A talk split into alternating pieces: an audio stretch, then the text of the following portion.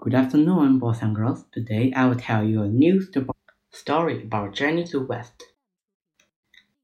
Wukong gets tricked. Okay, let's begin story.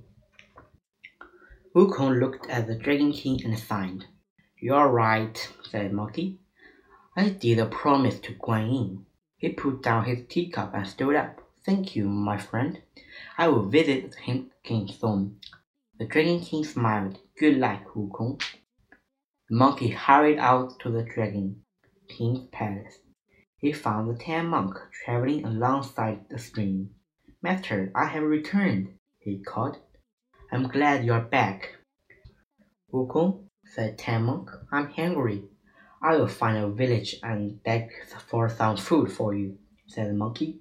You don't need to do that, said the monk. There's rice in the bag. You can cook that. The monk got down from the horse. Wukong opened the bag.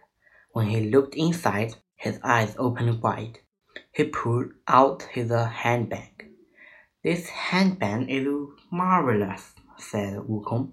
Oh, said the monk, watching the monkey closely. Do you like it? Yes, said Wukong.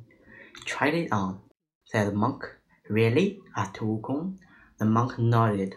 Wukong put the handbag on. He looked his reflection in the stream. I look handsome, said Wukong. Thank you for ah. Wukong grabbed the side of the headband and fell over.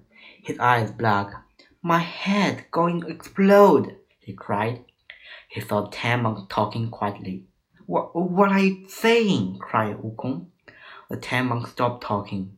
Then the pain stopped. The Bodhisattva Guan Yin taught the spell, said the monk. She gave me the handbag for force you be good.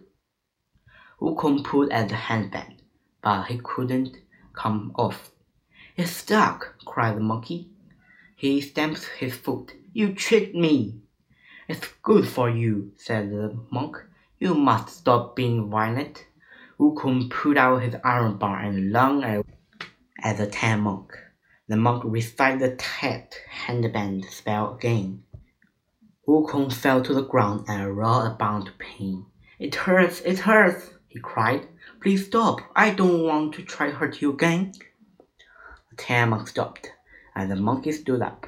Now will you cook some rice? asked the monk. I will get a fire started, said Wukong. The monk waited until the Tan monk turned back.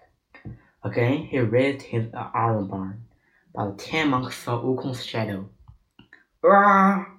cried Wukong, once again falling to the ground. The Tan monk looked furious as he recited the spell. Wukong's head pounded. Please stop! cried the monkey. The Tan monk stopped reciting the spell. Don't try to hit me again, said the monk. If you do, I will recite the spell until your head really got us explode. I'm sorry, master, said Wukong. I will be good. The two traveled for the few more weeks. They arrived at the wide river. How will we cross the river? asked the monk. It looks too bad for you not to be spirit, said Wukong. I can leap over this river but I can't take you with me. Why not? asked the Tan monk. You are human, said Monkey. You must take the journey all by yourself.